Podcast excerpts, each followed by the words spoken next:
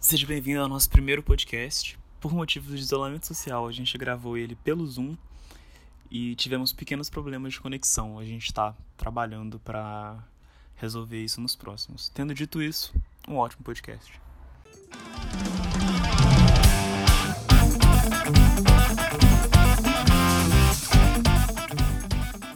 Salve para os amantes da sétima arte de todo o Brasil. Se fala com Renan Eduardo, diretamente do Cinema em Transe, para você que está ouvindo, indo para o trabalho, arrumando a casa, voltando do trabalho ou trabalhando em casa.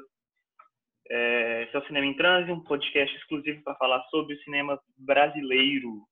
Com vocês agora, Gabriel Matavel. É isso aí, Renan chamou a gente para trocar essa ideia, falar desse cinema maravilhoso, insano, fantástico, divino maravilhoso, né? Como diria Glauber, enfim, sei lá. Vamos ver o que, que sai nessa conversa. Show de bola. É, Para acompanhar a gente hoje, temos Samuel Vieira. Ele é formado em Cinema Audiovisual pela PUC. Está no oitavo período de jornalismo pela UFMG. Já trabalhou na assessoria do deputado Rogério Correia, do PT. E deixar ele se apresentar também. Samuel, fala com a gente. Ei, gente, tudo bem? Meu nome é Samuel Vieira, é, o Renan já me falou a minha formação acadêmica. É, eu sou particularmente, particularmente, me defino como um apaixonado por cinema, né? Sempre gostei, sempre vi muito, e o cinema brasileiro sempre me tocou de formas muito diferentes, e com o passar dos anos, eu percebi que existe muito, muito mais do cinema brasileiro, além de, sei lá, Globo Filmes. Então a gente está aqui para hoje para destrinchar um pouco desse cinema da última década. Enfim, vamos ver o que, o que se eu não falo muita bobagem, né? Show de bola. É, tema de hoje, cinema a partir 2016, pós-golpe, pós-impeachment, os desdobramentos disso. Mas antes da gente chegar lá, vamos mandar três perguntinhas de quebra-gelo para o nosso convidado. A primeira eu já sei, porque eu sou próximo do Samuel, eu já sei o que ele vai responder, mas vou mandar para vocês também. Número um, Samuel, como que você gosta do seu café? Eu não tomo café. Eu só tomo Todd. tá aí a resposta número um. É, como a gente é um programa só amor, Samuel, uma pessoa, um personagem, uma figura do cinema brasileiro, pode ser ficcional, que você gostaria de dar um abraço. Eu gostaria de dar um abraço? Exatamente. Nossa trocar uma ideia. Caramba, Renan, que, que pergunta. Eu acho que a personagem. eu, agora me fale o nome, mas o nome da, da personagem da Sônia Braga em Bacurau, aquela senhorinha? Eu ia falar ela, a, a Domingas. Domingas, exatamente. É, é, eu abraçaria ela, assim, tipo, depois de uma ressaca. Tomar um choco da Domingas. Exatamente. Show de bola. A última pergunta um filme nacional que você, você gostaria de ter visto no cinema? Hum, ó, oh, pergunta excelente. Hum, deixa eu pensar. Eu vi tanto, porque a maioria das coisas eu vi no cinema. Pode ser antigo ah, também. Inferninho, Inferninho eu queria ter visto no cinema. Eu vi, oh. eu vi no PC e, enfim, foi não foi uma experiência tão legal. Tenho amigos que foram ver em Tiradentes e tudo mais. Você tava, Renan. Eu não sei se você tava. Eu tava na sessão. Eu tava, eu tava. Aí, é. Eu, eu não, não tava. tava. Eu, esse ano eu tava. Em, acho que eu tava em Guarapari, então. Tão bom quanto. Mas é, é, é, um filme que eu gostaria de ter visto no cinema, porque, nossa, é um filme sensacional. Filmar. É muito bonito. Um abraço pro Guto Parente, vai com certeza ouvir o nosso podcast. Guto Parente, somos muito seu fã. Em breve estará aqui. eu não sabendo. Mas vamos lá. É, é, é, complicado falar desse período porque a gente tem, principalmente 2016, uma divisão assim bem clara. São filmes produzidos em 2016, durante ou pós-golpe, filmes produzidos antes que foram lançados. É, eu vou ler uma citação do Vitor Guimarães, vale lembrar, todas as nossas referências bibliográficas, tanto, tanto bibliográficas quanto de filmes também, a gente vai deixar na descrição quiserem acessar, quiserem ler tudo, dá uma força para a rapaziada. Mas eu vou ler um trecho de um, de um artigo do Vitor Guimarães, que é muito bom, está na revista Cinética, chama Da Cosmética à Gentrificação da Fome. Para a gente começar, eu acho que é pertinente. É, é o último parágrafo do texto, mas vamos lá. Diz assim, abre aspas. No dia seguinte à morte de Aloysio Raulino, André Tonati escreveu uma mensagem endereçada aos amigos. A maior contribuição do cinema, a maior contribuição do cinema brasileiro ao cinema mundial é uma escola de câmera na mão. Essa escola se encerra hoje. Depois da enxurrada de 2016, o lendário Dib Luft e o próprio Tonati, ele mesmo um brilhante operador de câmera além de tudo, não estão mais entre nós. E a frase desse último sobre o amigo não poderia ser mais profética. Grande parte do nosso cinema independente, hoje, muitos exibidos em Tiradentes o confirmam, se baseia na ditadura do plano fixo e da, da composição austera. Sabemos bem que os remendos do Tecnocolor não escondem, mas agravam seus tumores da fome. É uma frase do Glauber. Mas nos tempos áureos do capitalismo fofinho, a expressão de Gisele Bilgman vem a calhar, boa parte do cinema brasileiro se tornou clean, com as câmeras de nossos fotógrafos não conseguem mais se sustentar no mundo sem auxílio do tripé. A busca pela luz brasileira, que Glauber enxergava principalmente na fotografia de José Medeiros, pode ter sido, pode ter sido um pouco mais que um mito, mas ao menos impelia ao trabalho e à invenção. Hoje, para muitos cineastas, a questão sequer parece fazer sentido, pois chega a ser impressionante constatar como o tratamento fotográfico dos filmes é semelhante. A mesma sobriedade, a mesma sobriedade inspira que arruína os filmes nos festivais e nos lábios mundo afora, ao qual alguns dos nossos melhores talentos parecem se deixar arrastar pela forma irrefletida. A questão é urgente, dificílima, e só nos filmes poderão enfrentá-la, mas os caminhos da nostalgia, da higiene da modéstia já transparecem suas fragilidades. Se não, por muitos motivos estritamente formais, por uma história e razão, por uma razão histórica, é possível filmar da mesma maneira antes e depois de um golpe de Estado? Os melhores cineastas dos anos 60 souberam traduzir o desespero de seus tempos em termos formais. Estarão as mulheres e os homens do nosso cinema à altura do desastre histórico que nos atravessa? Vitor Guimarães. Achei a escolha da frase, achei a escolha da frase excelente para para nossa conversa de hoje. A frase não, né? Você falou, na verdade, você falou uns cinco minutos, então a escolha da citação. É... De fato, o, o, a gente é, pensa assim que os tempos que a gente vive nessa última década, né, principalmente da metade para frente, né, de 2015 a 2020, é, a gente pensa no, a gente viveu uma década em alguns anos assim, tipo acontecimentos que acontecem geralmente em séculos numa nação aconteceram aí tipo em cinco anos. A gente teve uma presidente que foi impeachmentada, a gente teve a eleição de um proto-fascista, a gente teve é, crise econômica, né? milhões de desempregados, uma pandemia. Então, e cabe ao cinema, não só ao cinema, né? cabe à arte responder aos acontecimentos históricos de uma forma que esteja à altura de tudo isso, né? Uma forma que consiga conversar, dialogar com tudo o que acontece, né? Então, enfim, é, se o cinema não consegue lidar com a realidade que o circunda, ele não é um bom cinema conseguir dialogar com as pessoas, falar sobre o que está acontecendo, é o papel principal da arte para que provoque uma catástrofe, para promover uma mudança na realidade. Se está tá tudo tão ruim, é papel do cinema e da arte, né? Mudar isso. Ou provocar. Não, não mudar por si só, né? Um filme não é capaz de mudar a realidade somente, mas ele é capaz de provocar uma catástrofe nas pessoas, e essas pessoas, sim, são capazes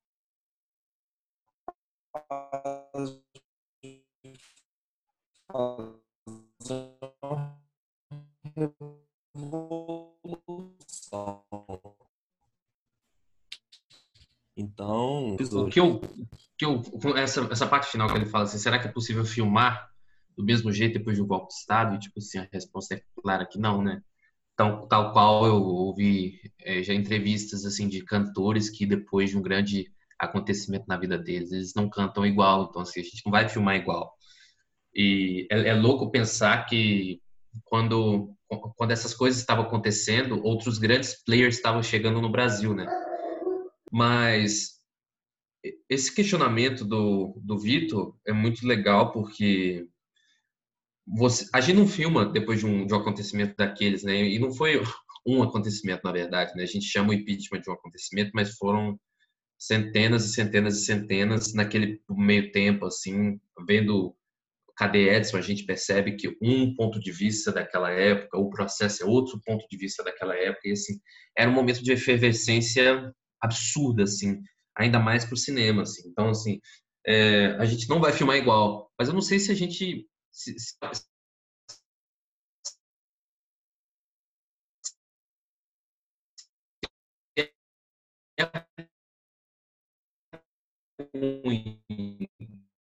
essa câmera parada, esse mal agouro, assim, a gente sente essa, esse, esse mal que é maior do que todos, assim, esse mal que não é um mal só um personagem ou só uma aparição, só é uma coisa que, que não é muito muito tátil, assim, é uma coisa da hora, assim. Ou, por exemplo, o Elon, que é do, do de, de 2016, é, de 2016.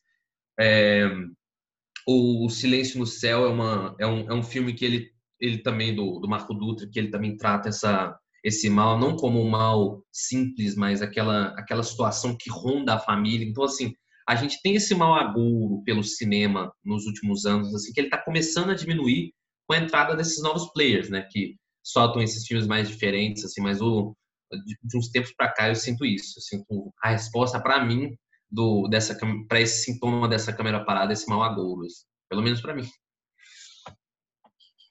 É, tem tem um, um, aspecto bem interessante porque o Aquarius do, do Kleber ele é lançado em 2016 no ano do golpe mas ele ele reflete um, um cinema anterior ao, ao que ele é lançado ele reflete mais é, do, dos protestos né, de 2013, dos 20 centavos, do, do pato lá da, da Paulista, mas de uma, uma, uma crítica a uma, a uma, classe média, assim.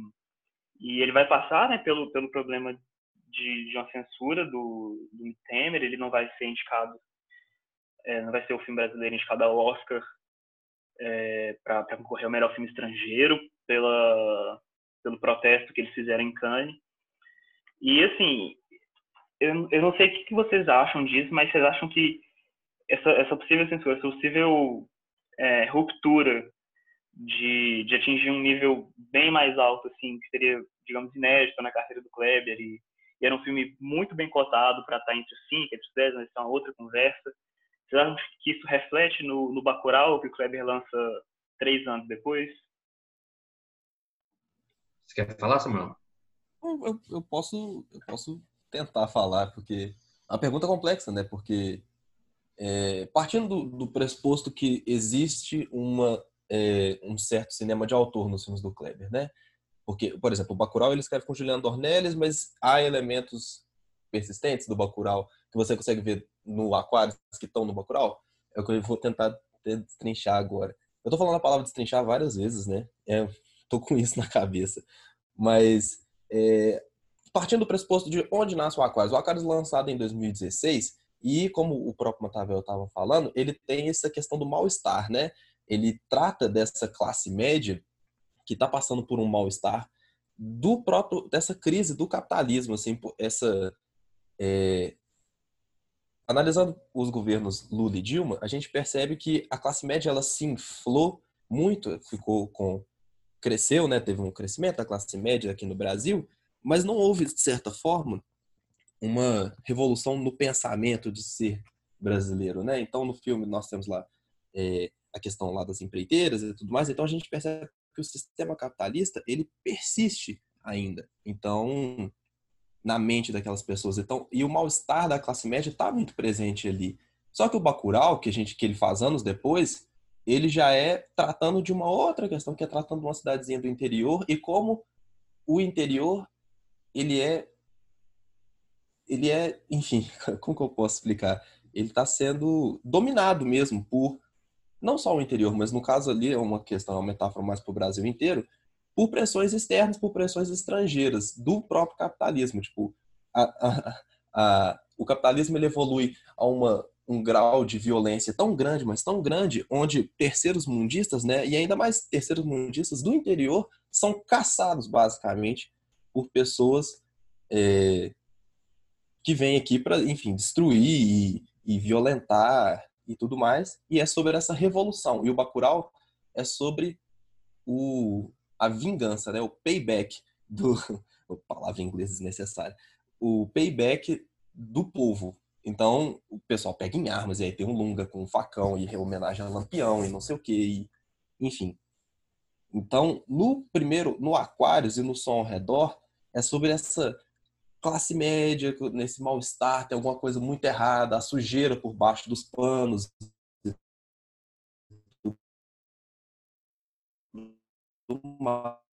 mais. Nem dois, mas diz o Kleber que ele começou a pensar com o Juliano Dornelles lá em 2012, ele já é uma evolução desse mal-estar, né? Já é tipo, as coisas ficam tão ruins, mas tão ruins, que a revolução é necessária. Que aí pegar em armas e, enfim, fazer com que esse, essa violência ela não seja unilateral, ela seja, tipo, que aconteça de fato essa é,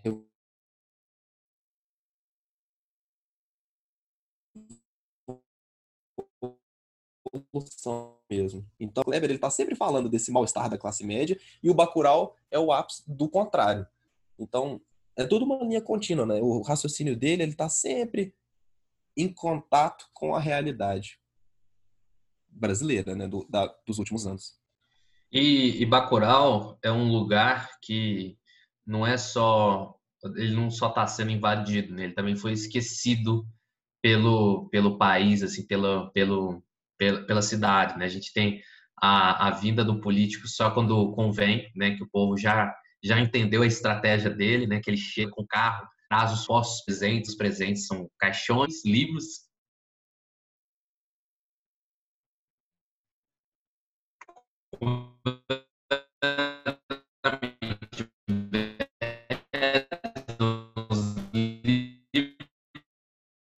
Ele ele desce o livro de pensar que, que é uma cidade meio que parou, né? E é isso que o Samuel falou, assim. É, é uma cidade que, que, que não vê mais a, o momento de, de ter a sua vingança, assim, porque é, a gente teve essa discussão na, na, na faculdade, assim, o, o, onde está a violência em Bacurau? O que, que é violento em Bacurau? Será que é o povo? Né? Isso é muito louco, assim, de pensar. E, e ver a evolução também, eu tô com, com uns filmes, assim, fortes para mim desses anos, é, a, é, a, gente falou de, de 16, em 17 a gente já tem uma mudança meio louca, assim. A gente tem, o mesmo ano era uma vez em Brasília, a gente tem Boas Maneiras, a gente tem Animal Cordial, enfim, Arábia, a gente tem um cinema muito muito louco nesses últimos tempos, assim. O que vocês acham desse... Pode falar. Pode falar? Pode. Não, é que assim, eu sinto que, é, citando principalmente o Era uma Vez Brasília, Animal Cordial, é, Clube dos Canibais vem um pouquinho depois também, é, tem um retorno ao cinema de gênero, assim, um cinema bem, bem mais simbólico, ele vai... Ele, ele deixa de ser um cinema sóbrio, digamos assim, né? Ele deixa de ser um cinema transparente, que vai ter essa, essa ideia, mas não, não que seja ruim o cinema anterior a isso, o cinema que trabalha é, dentro de, igual o Aquário trabalha com essa, essa crítica classe média, também o, o Recife Frio vai, vai muito, muito bem nisso, mas eles vão vai atingir um, um, um campo mais simbólico de representar, ele vai atingir é, vai começar a atravessar outros gêneros, ele ele vai se sair dos do centros, é, qual que é essa palavra, gente? Ah, enfim, ele vai, vai ser um cinema que vai passar a ser mais periférico, assim. Não, o cinema, na realidade, sempre teve representações periféricas muito, muito, muito importantes, muito fortes, mas você vai ter grandes cineastas, é, igual o Cleber Festado vai, vai filmar no interior, o Adley sempre filmou na periferia também e, e vai, vai levar para uma dimensão uma dimensão bem maior, assim, não só com o Branco Sai, mas com o Era uma Vez Brasília, que, que é uma mudança de forma, assim, que o Victor Guimarães vai trazer também. É, não, não só a temática do, dos filmes, mas a forma de retratar a temática, né? Sair da, desse cinema clean, digamos assim, da, da câmera parada, né?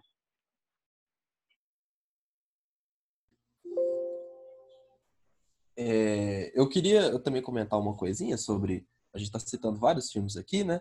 É, e, e, assim, há uns anos eu tenho essa, essa teoria que eu queria compartilhar com vocês, e eu acho que o tema caiu bem com a teoria, então eu fico feliz muito Fico muito feliz de estar aqui nesse dia para discutir isso com vocês, mas eu queria compartilhar uma teoria. Eu acho que eu já até compartilhei com o Renan, mas em outra circunstância. É basicamente o seguinte: é, depois de 2008, com a crise da bolha financeira, que basicamente fez com que todo mundo repensasse o, o modo de vida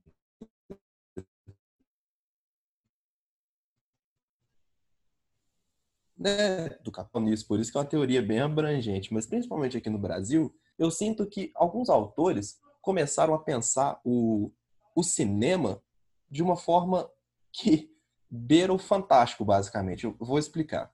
Há alguns filmes que pensam que a realidade por si só não explica mais a realidade. Quando você pega, por exemplo, em 2002 é lançado um filme chamado Cidade de Deus, que aí ele, ele trata de forma crua, né, nua e crua a realidade nas periferias. E aí tem o Tropa de Elite aí também nesse meio tempo, nesse meio nesse meio nesse meio, basicamente, que é basicamente tipo a violência nas periferias, né? Tipo, ah, o mundo é assim mesmo e e não sei o que e, e, as pessoas pobres elas matam e, e, morrem pela polícia e não sei o que e enfim esse tipo vai ter um rocão de fundo né é exatamente tem um Tijuana destruindo no fundo e o Capitão Nascimento pondo pessoas dentro de um saco e torturando elas, mas enfim. E eu tenho a sensação que alguns autores olhar e aí tipo várias coisas aconteceram, né? entre elas a crise financeira, e eu tenho a sensação que alguns autores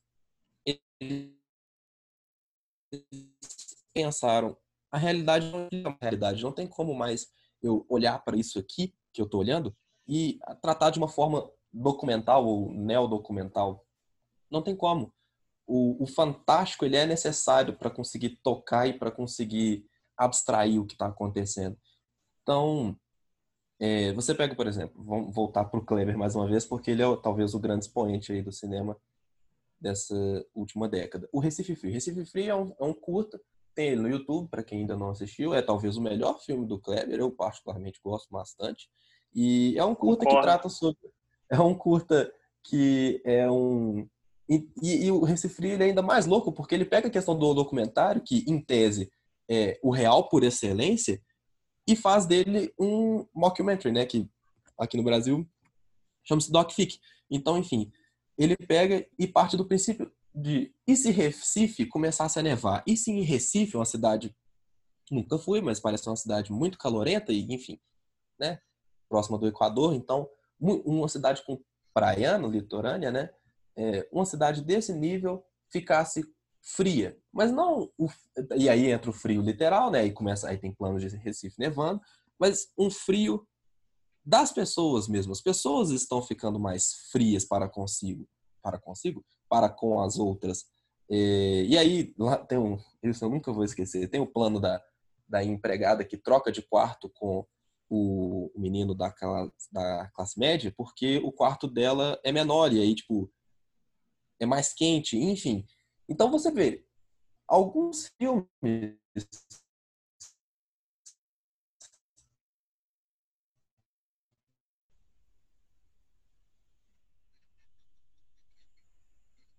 É... Um momento. Trabalhar cansa? Trabalhar cansa, perdão. É isso mesmo, trabalhar cansa. Isso vai ser editado, hein, gente? Pelo amor de Deus. Ou não. É porque eu, eu, eu realmente esqueci. É, merda. Fica aí pro, pro making off, mas é, é o trabalhar cansa. Muito obrigado, Matavel. Voltando. Então, é, o Recife Free parte desse princípio, né, do, do fantástico explicando o real, e aí você pega, sei lá, o Trabalhar Cansa, da Juliana Rojas, é, sobre uma moça que quer montar uma lojinha no interior de São Paulo, e só que várias coisas ruins acontecem, tipo, ela encontra um urso lá e tudo mais, e o marido dela fica desempregado, e aí tem a, a, a, tem todo um, um plot envolvendo a empregada, enfim. Tudo isso é, entre, é entrecortado sobre uma. É, perdão. Tudo isso sob o pano de fundo de que na loja tem alguma coisa, um monstro assombrando ela. E esse monstro é um significado para uma coisa ainda maior.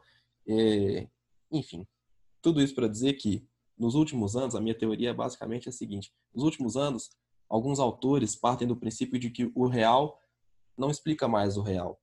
O fantástico passa, as coisas começaram a tomar proporções tão absurdas, né? Tão esdrúxulas, que alguns autores vão falar, ah, é, não, então beleza, então. Então, toma aqui um filme sobre Recife ficando frio, sabe?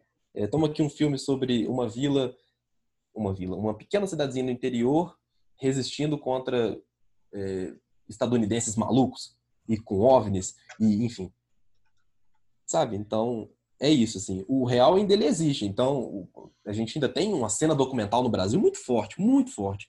Talvez os melhores documentários do mundo inteiro são feitos aqui. Mas ainda assim, eu sinto que o fantástico começa a dominar. É, eu já vi algumas falas do, do, Pablo, do Pablo Vilaça falando que o Brasil ele é um, um, grandíssimo produtor de documentário. O cinema documental brasileiro ele é muito premiado há, há, há décadas assim. Mas é o que você falou dessa é, é uma linha tênue, né, assim, entre o que é real, o que é ficção ali. Às vezes não tão tênue, às vezes, por exemplo, a Coral vai estabelecer essa linha bem clara. É, mas você vai ter alguns outros cineastas que, que vão, vão percorrer essa linha no meio, assim, num, num limbo. É, a gente citou o, o Queiroz, que vem, vem fazendo isso desde 2014, no Branco Sai Preto Fica. Depois ele fazer um documentário, inclusive, que é o A Cidade é Uma Só. Ele vem com o Branco Sai, ele vem com o Era Uma Vez Brasília.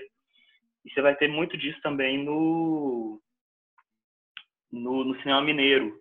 Você vai ter o Showa lançando é, A Vizinhança do Tigre, você vai ter o Showa lançando o Arábia que, que ele transita com essa linha, assim, né? A gente citou Cidade de Deus também, o Tropa de Elite, de trabalhar com, entre muitas aspas, assim, os não atores, vivendo situações ficcionais que estão dentro da realidade. Então, é, como que vocês veem essa, essa linha que vai, vai se traçando entre, entre o documentário e a ficção, digamos assim?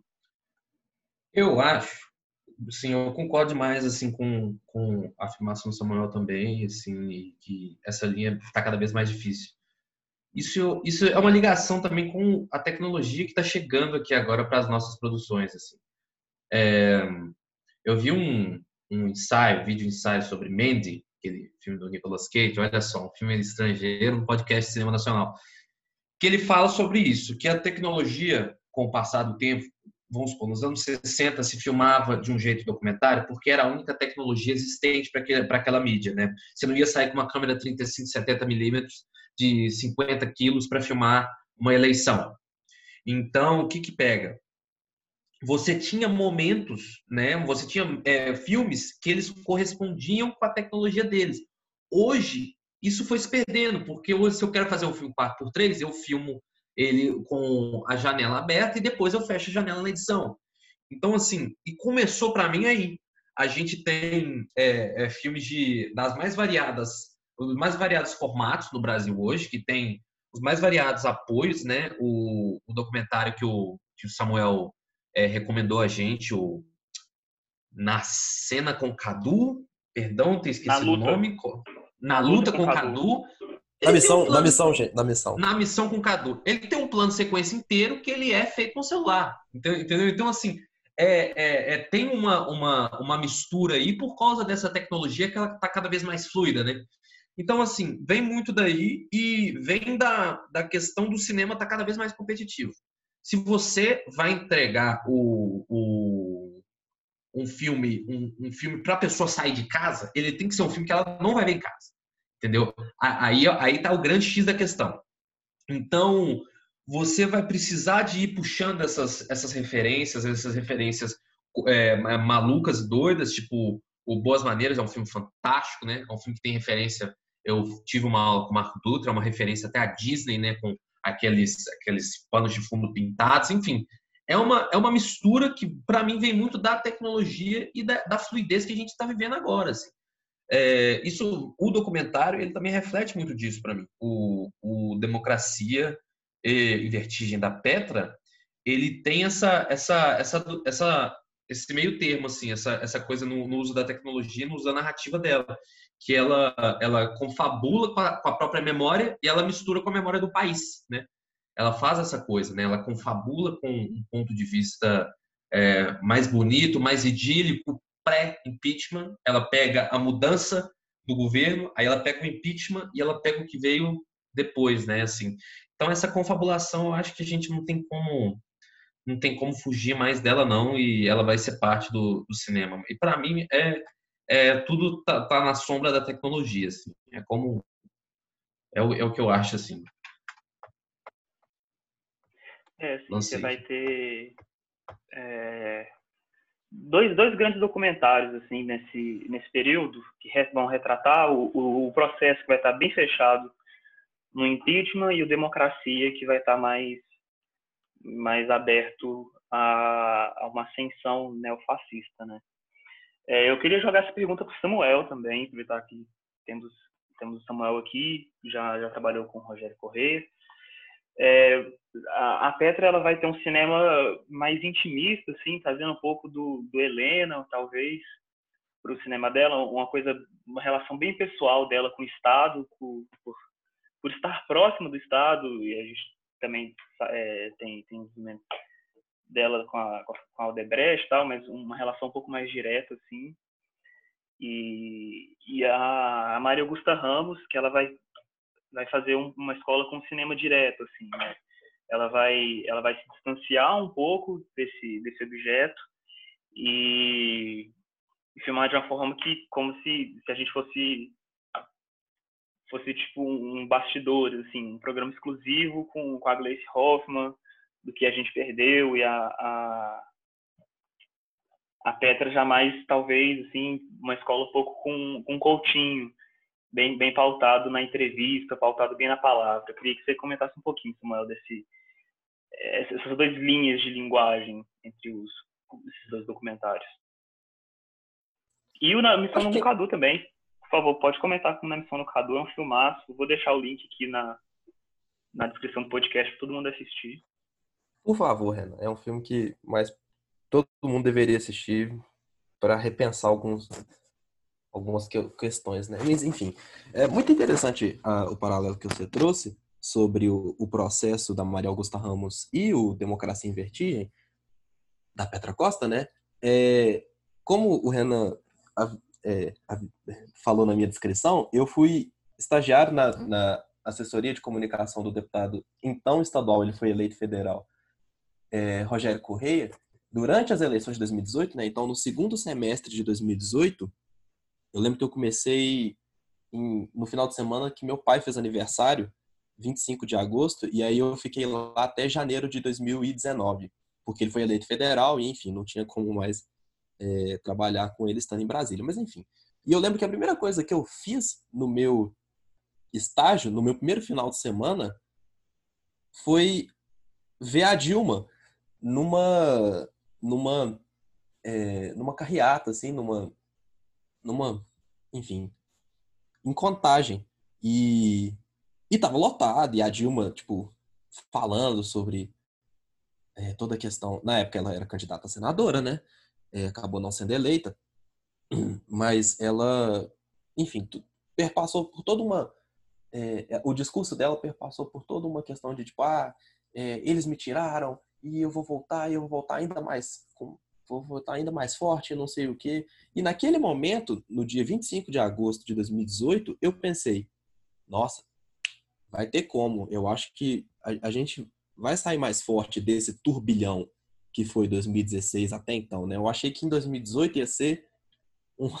engraçado pensar nisso hoje em dia, mas eu achei que ia ser um ano tipo massa, assim, as eleições vão, vai dar tudo certo e e aí, enfim, o Bolsonaro tomou uma facada, ele foi eleito, não só pela facada, né? Várias coisas, questões. A facada acabou ajudando, mas enfim, também foi uma, ah, foi uma tempestade perfeita que acabou elegendo ele.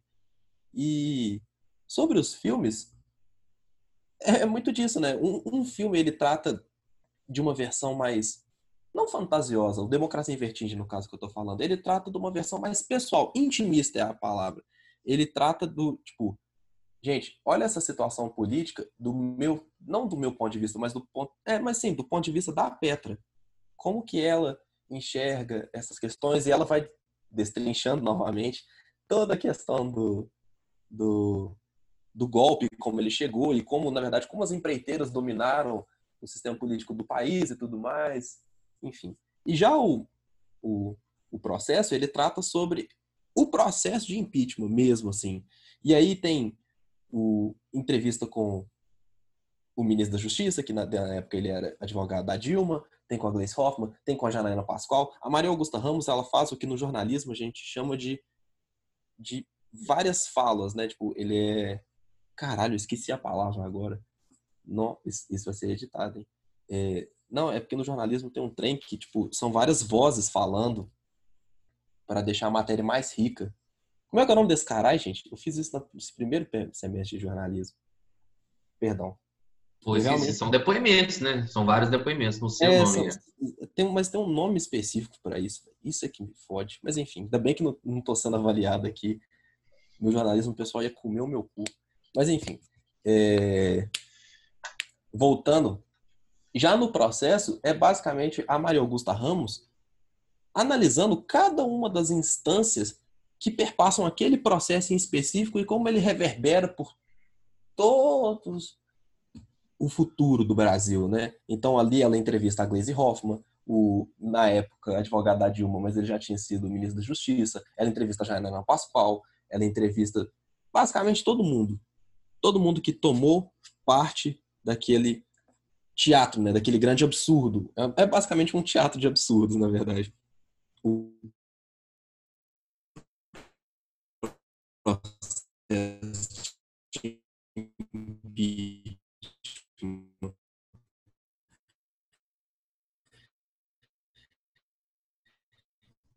então,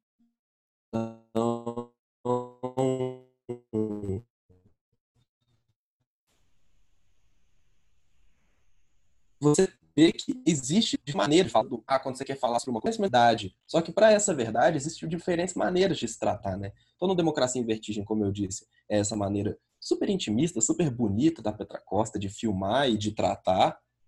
E já no, no processo, é essa maneira mais crua, mais é, cinema verdade, né, dos anos 60 lá dos Estados Unidos, é essa maneira de tipo, ó, eu vou entrevistar todo mundo, eu vou vou analisar, vou analisar cada um dos processos aqui e tudo mais, e você vai ver como tudo aconteceu. É a visão do todo ao invés de, ao invés de ser a visão do um né, a visão do individual contra a visão é, mais ampla, né, no caso do processo. E, enfim, são diferentes maneiras e eu sinto que, só para terminar minha fala, mais uma pequena história sobre as eleições de 2018, que eu vou é, trazer para vocês. Teve um dia que a gente estava distribuindo santinhos na Praça 7, em Belo Horizonte, é, para quem nunca foi em Belo Horizonte, é uma, eu acho um pouco provável que todo mundo já, que vai ouvir isso provavelmente já foi em Belo Horizonte, mas enfim, é uma praça onde várias pessoas circulam e tudo mais, e era final de semana, e, e tava, tipo, lotado de gente e tudo mais, e ainda tinha a nossa manifestação lá, distribuindo Santinho, e o Rogério tava falando numa, numa palestra e chamando as pessoas e falando que o Bolsonaro era um cafajeste e tudo mais, e tava muito um clima muito bom, assim, tipo, eu, eu, eu, também, naquele momento eu ainda achava que, ó, ainda dá, hein, ainda dá. É, e aí, enfim. E a gente estava distribuindo santinhos, e aí eu estava distribuindo para uma rapaziada e tudo mais. E, muito curioso, eu distribuí para um cara, um cara enorme, ele devia ter, juro por Deus, 2,16 metros de altura, e eu distribuí para ele. Aí ele fez, não, não quero, com a mão, assim, ele fez, ele balançou o dedo para mim, aí eu pensei, hum, de boa perdi, menos um voto para gente. Ele andou alguns metros na Rio de Janeiro, virou para trás e fez o sinalzinho da arma me metralhando, como se fosse tipo, ah, eu vou te pegar depois, hein? É... E eu fiquei só, boto fé, eu não vou caçar confusão com um camarada de 2,16 metros. Mas enfim, tudo isso para falar que aquele ambiente de 2018, ele tomou uma proporção tão absurda, tão chocantemente fascista que as pessoas começaram a, tipo, tudo bem que é só um gesto, e mas é um gesto violento para mim, que eu não tinha feito nada pro cara, eu só queria, tipo, aí, você compactua com essa ideia aqui? Não, não, beleza, vai embora, segue sua vida, eu sigo a minha. Mas não, ele virou para trás e falou, tipo, ah, você é meu adversário político e logo você é meu inimigo de morte. Tudo bem que eu posso estar problematizando demais uma coisa, mas eu acho que não. Eu acho que tem uma violência nesse ato e a partir do momento e essa violência ela é retratada em, em vários outros filmes. E alguns autores, por exemplo, o filme que o Renan citou brevemente, Na Missão com Cadu. Na Missão com Cadu é a história de um de um ativista político envolto, envolvido com questões de moradia e tudo mais. E é um documentário que vai abordar quem era o Cadu e o que, que aconteceu num dia específico. Eu não vou falar mais sobre o filme para vocês terem a oportunidade de assistir, mas tudo isso para falar que em certo momento o filme vira basicamente o celular do Cadu no meio de uma manifestação no meio de uma rodovia. E a violência da polícia, ela começa a ser instaurada e o Cadu filma aquilo tudo, ele é testemunha do tempo dele, sabe? Então ele está testemunhando aquela violência absurda do Estado para com ele. Então o cinema ele tem essas diferentes maneiras, né? O, o, eu estou aqui há tanto tempo falando só do documentário para vocês verem como só o documentário esse gênero específico tem diferentes maneiras de falar sobre esse real. Então é, é muito interessante isso. É um é um é um se se passem para mim um, o maior gênero, ainda mais falando da produção nacional. Assim. Já falei, repito várias vezes, é o melhor documentário do mundo, é o documentário brasileiro. E é legal você falar da Missão do Cadu, que a Missão do Cadu tem uma coisa que o, o, o plano de sequência final, é, eu acho que o Gabriel, Gabriel Martins, o editor, e a direção, eles devem ter escolhido aquele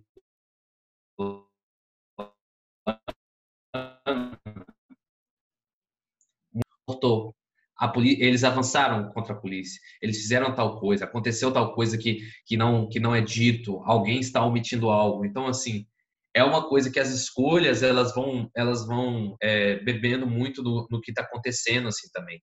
Tem também o, o, Beijo no Asfalto, que já é outra coisa, outra parada, é uma mega produção nossa, assim, do direção do Murilo Benício, assim, que é um, é, um é, é, é, também de certa forma um documentário, que é uma é uma abordagem da peça do Nelson Rodrigues, só que ela é uma abordagem é, onde se filma o processo de feitura da peça. Então a gente tem os palcos, a câmera ela não, ela não poupa esforço em virar para cima e mostrar o, a, a, iluminação do estúdio. É, ela mostra a reunião de, de, elenco, ela mostra as conversas do diretor com o elenco, ela mostra, entendeu? Ela mostra. Então assim, o, o documentário ele, ele é infinito, assim. Você tem, você tem inúmeras maneiras de falar de inúmeras realidades, assim. E eu que estou fazendo essa, esse paralelo dos anos agora, aí de 2017 para 2018 a gente tem o, fatídico processo que vocês comentaram que na sinopse ele tem até referenciando Kafka, né? De tão louco que é assim, o, o, o filme. Assim. Eu acho que, que, que, a, que a sinopse, quer ver? A gente pode mas, enfim, o, o, o, processo ele tem essa, essa coisa tão louca, tão maluca, tão, tão bizarra, que ele tá. Quer ver? A gente pode cortar isso também. Mas é, não, não encontrei, não. Enfim. Aqui os, os manifestantes estão como um, um coro grego. É, enfim, essa que a, a Dilma está no meio dessa, dessa loucura, desse, dessa, dessa turba louca, assim. E a gente vai andando, assim, a gente chega num cinema que começa a beber dessa fonte internacional, assim, para mim. Quando a gente chega em 2019, assim. A gente tem o, o, a, agora a, o estabelecimento da Netflix como um player forte na, na, produção nacional. A Netflix começa a entrar na produção nacional. A gente tem a Amazon né, entrando, uh, começando a entrar também na produção nacional. E a gente tem um cinema em bastante, em bastante profusão, né? Como é, que, como é que eu posso falar? Em, em, em um ponto, eu acho que eu acho que 2019 é um ponto crítico, assim. Não sei vocês, assim, para a produção ah, nacional. É, é interessante, assim, porque a Netflix ela começa justamente em 2016 no Brasil, assim, forte, com o 3%, que, enfim, é, é um TCC, né? Que que a Netflix comprou os direitos e tal, mas é, as coisas elas vão se amarrando de uma maneira muito interessante. Assim, 3% também, que é, é, é um Brasil já, já, já trazendo para o streaming, né, para a série que é vinculada à televisão. É, acho que todo mundo sabe, se não fazer uma breve sinopse aqui do 3%, que é essa um Brasil distópico, que 3% só vivem num, num, num país completamente diferente, que tem acesso a, a milhões de coisas. Então, é uma, é uma metáfora bem clara, filmada na, nas periferias brasileiras, assim, filmada até em Belo Horizonte também, no, no IAPI. E é muito interessante como que esses, esses simbolismos, né? O Samuel comentou do, do, do, cara gigante lá fazendo a arminha para ele e tal. Da mesma forma que o, o, cinema brasileiro ele vai retornar ao simbolismo, ele vai retornar é, a um cinema simbólico, a um cinema fantástico.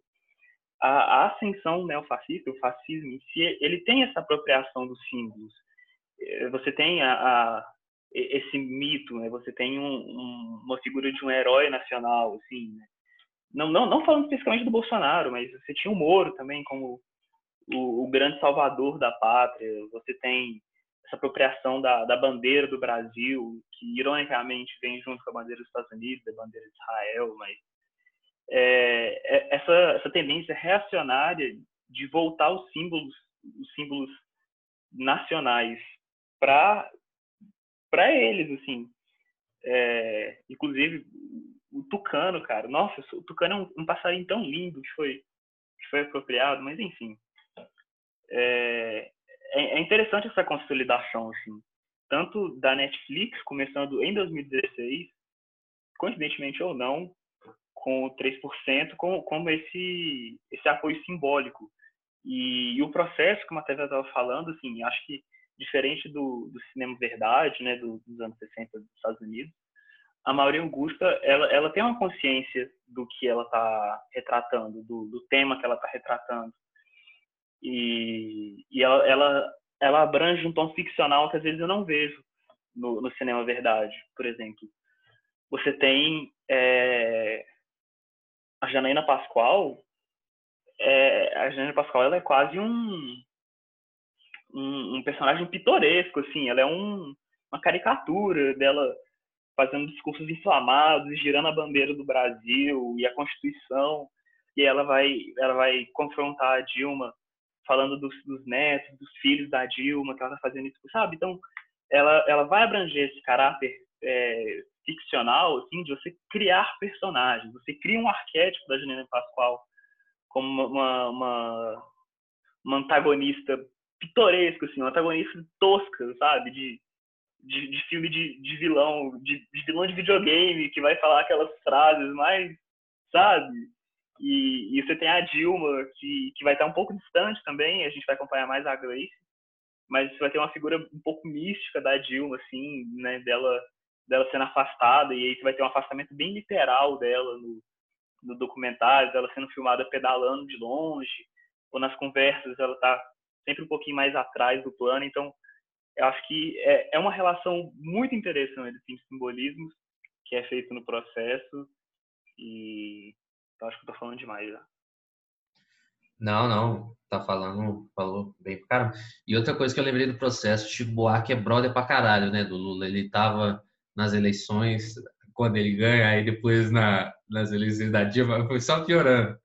Aí ele foi na cadeia, visitou ele, tava com ele lá no, no impeachment de longe, a Maria Augusta pega ele assim, do lado. Eu achei muito foda aquilo, que tava os dois só trocando uma ideia assim, mas é um rolê bem bizarro assim.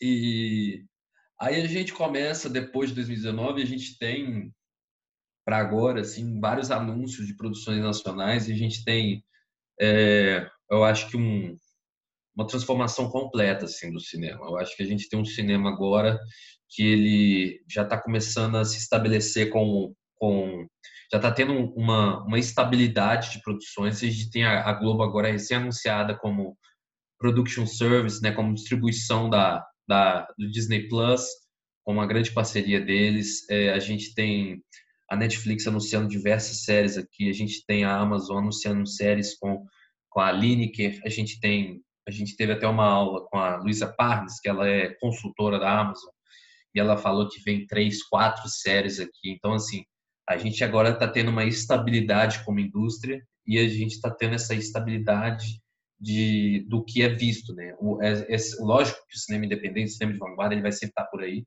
mas ele está cada vez mais distante desses players, assim. A gente tem essa, para mim, depois de 2020 a gente tem uma, uma mudança total, assim. E tanto que 2019 também foi um ano muito simbólico para o cinema nacional.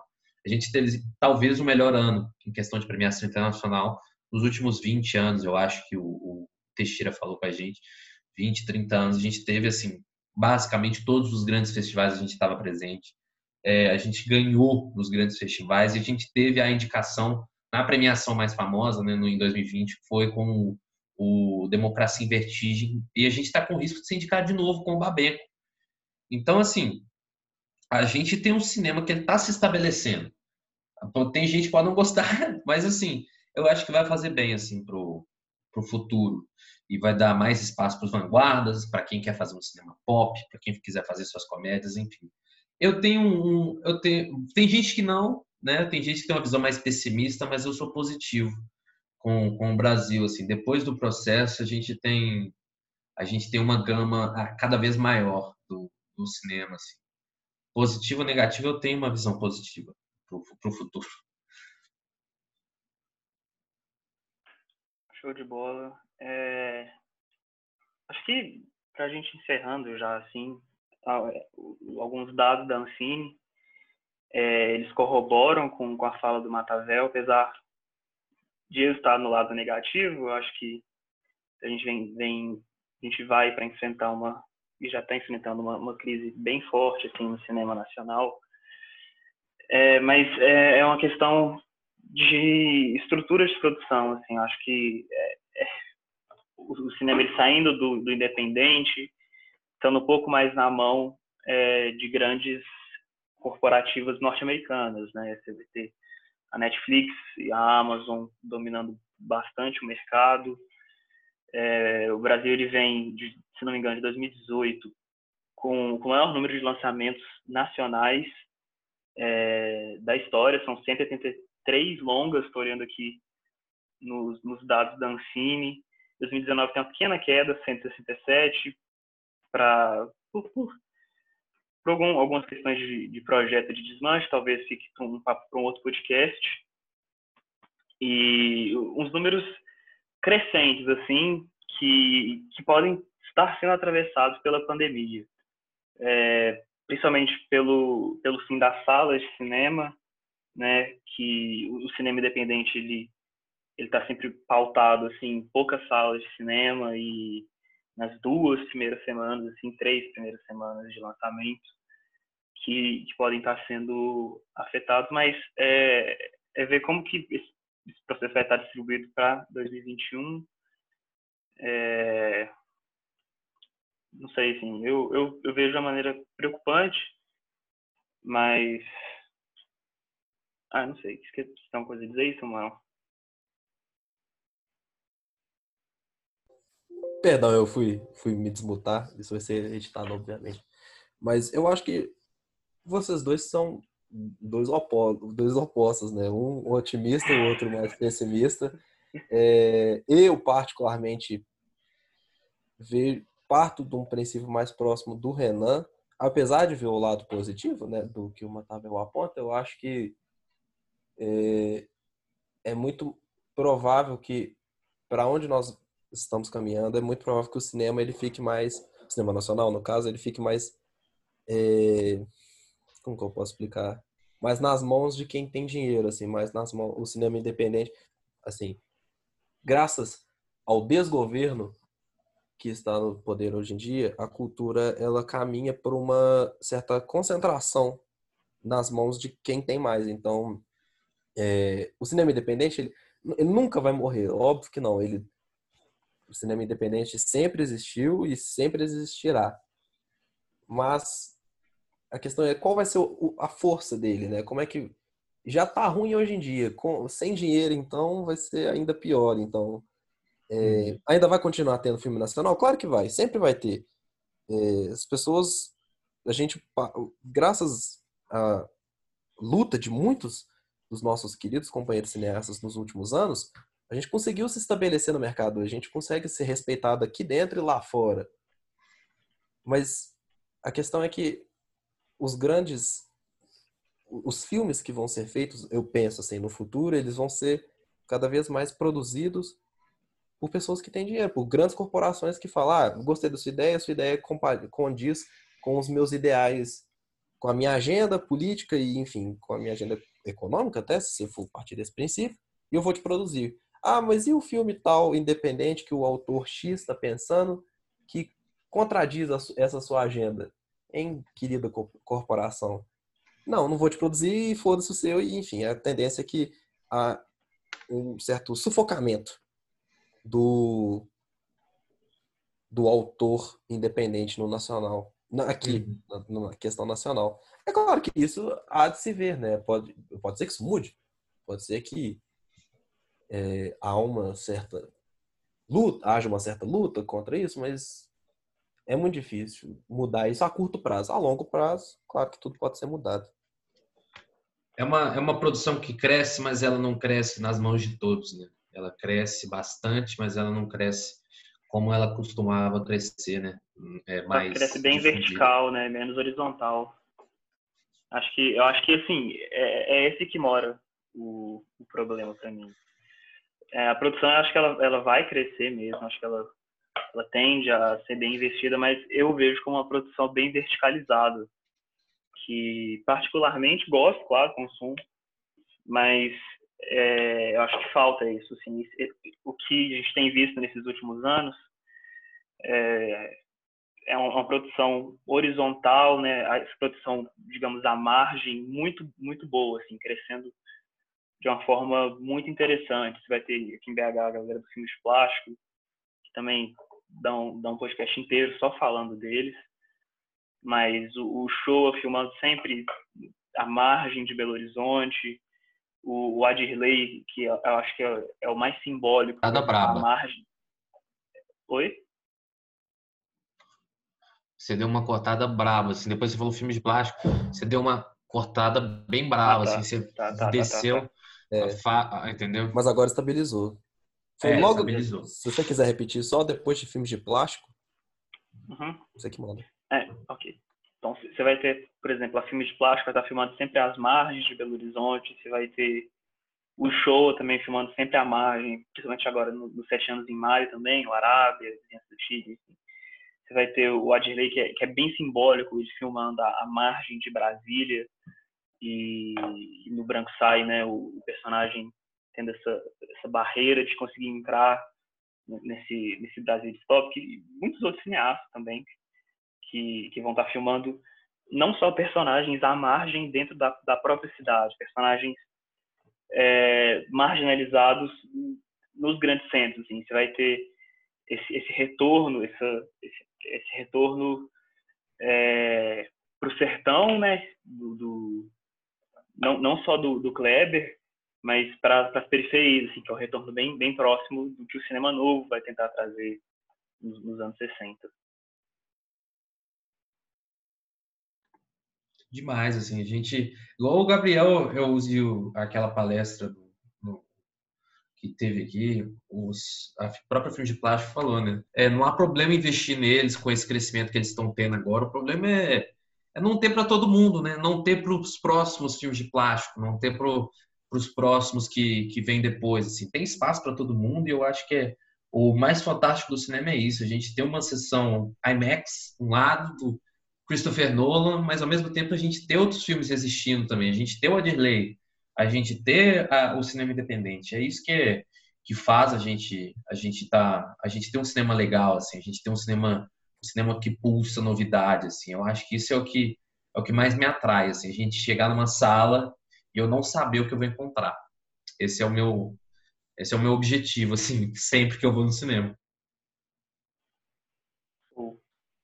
É, finalizando o podcast já, é, vamos criar uma tradição aqui é o primeiro episódio, então não é uma tradição, mas vai ser uma tradição. É, vou deixar aí indicações que, que caibam no tema, começando pelo Matavel, sua indicação de filme, música, livro, artigo, o que você quiser mandar aí, a gente deixa no, na descrição para a galera conferir. Ó, oh, então, já que foi um, um, uma contextualização né, de produções nacionais, do que está acontecendo agora, do que está por vir, eu recomendo como documentário, a gente falou diversas vezes o processo, eu recomendo é, Sertânia, do Geraldo Sarno, que é um, um, filme assim que ele é um grande expoente para mim de novidade para mim no, no cenário. Foi um filme que quando eu assisti eu não sabia como reagir. É um filme que voou para mim, sensacional. E é, eu acho que vou ficar só nos filmes dessa vez assim. Samuel, sua indicação. Rapaz, eu não tava sabendo que ia ter indicação. É... Pô, eu não me preparei para indicar nada. É... Mas deixa eu pensar. Bom, eu acho que é um filme que, que exemplifica muito a questão dessa. A questão que eu citei sobre o Na Missão com Cadu, da violência do Estado para com o povo, eu acho que é um filme que eu posso citar nesse sentido. É, eu poderia citar o Cadê Edson também, né, que o Matavel citou brevemente. É um documentário excelente que eu vi na mostra de Tiradentes do ano passado, que, enfim, excelente, deveria até ter ganho, né, mas enfim, não vou entrar nesse mérito. Mas você tá falando daqui um pouco, eu vou citar dois. Vou citar o Cadê Edson também. Então a minha segunda indicação é do é o Cabeça de Negro, do Del Cardoso, editado pelo Guto Parente. E é um filme que eu não quero falar muito para não estragar a experiência de ninguém, mas eu posso dar uma pequena sinopse. É sobre um, um menino negro que estuda numa escola pública e, e, ele começa a protestar contra o racismo que ele sofreu na escola, né? E, e tipo, e toda essa questão sistemática e tudo mais do racismo. E, e as coisas evoluem para maneiras estratosféricas, assim. Vai ficando cada vez mais e mais grande, assim, um problema, e enfim, coisas acontecem. Muita diversão, muito tiro e barulho. É, sessão da tarde. É, espero que vocês assistam. É um filme excelente, recomendo para todos.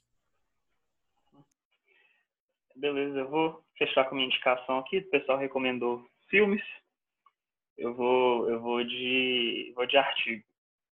Eu já eu abri, né, com com, o, com a citação do Vitor Guimarães da cosmética gentrificação da fome. Eu vou deixar aí é minha recomendação de artigo. Acho que ele faz uma, uma contextualização bem interessante. Ele põe alguns pontos em xeque é, de maneira muito bem muito bem articulada. O Vitor Guimarães ele é um grande teórico da contemporânea, a gente, assim, da, da, nossa geração, é um pouco mais novo, né, que é o Adilei, o Bernardet, o Adilei, ó, o Ismael Xavier.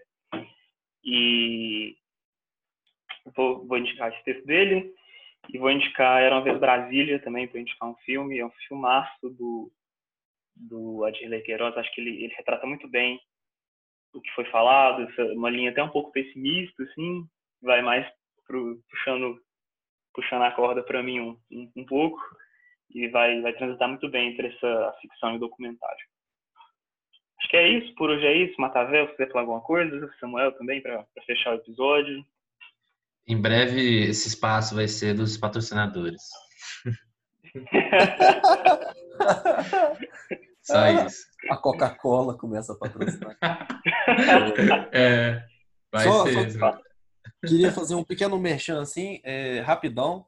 Meu nome é Samuel Vieira, né? Como acho que todo mundo entendeu isso. Eu sou parte de um coletivo audiovisual chamado Retrogosto. É, eu queria, ficaria honrado se pessoas que estão ouvindo a gente pela primeira vez, que não me conhecem e tudo mais. E é para Retrogosto ouvir também. É, vou falar. Retro, quero Retrogosto ouvir em peso isso aqui. é, a Retrogosto é um coletivo é, que, formou, que foi formado na faculdade e enfim, somos somos muito amigos e, e, pretendemos fazer várias coisas. Então, esse ano, por exemplo, a gente vai gravar um curta. É, a gente vai gravar vários curtas, na verdade, esse ano. A, a tendência, a, a, ideia é que a gente grave três.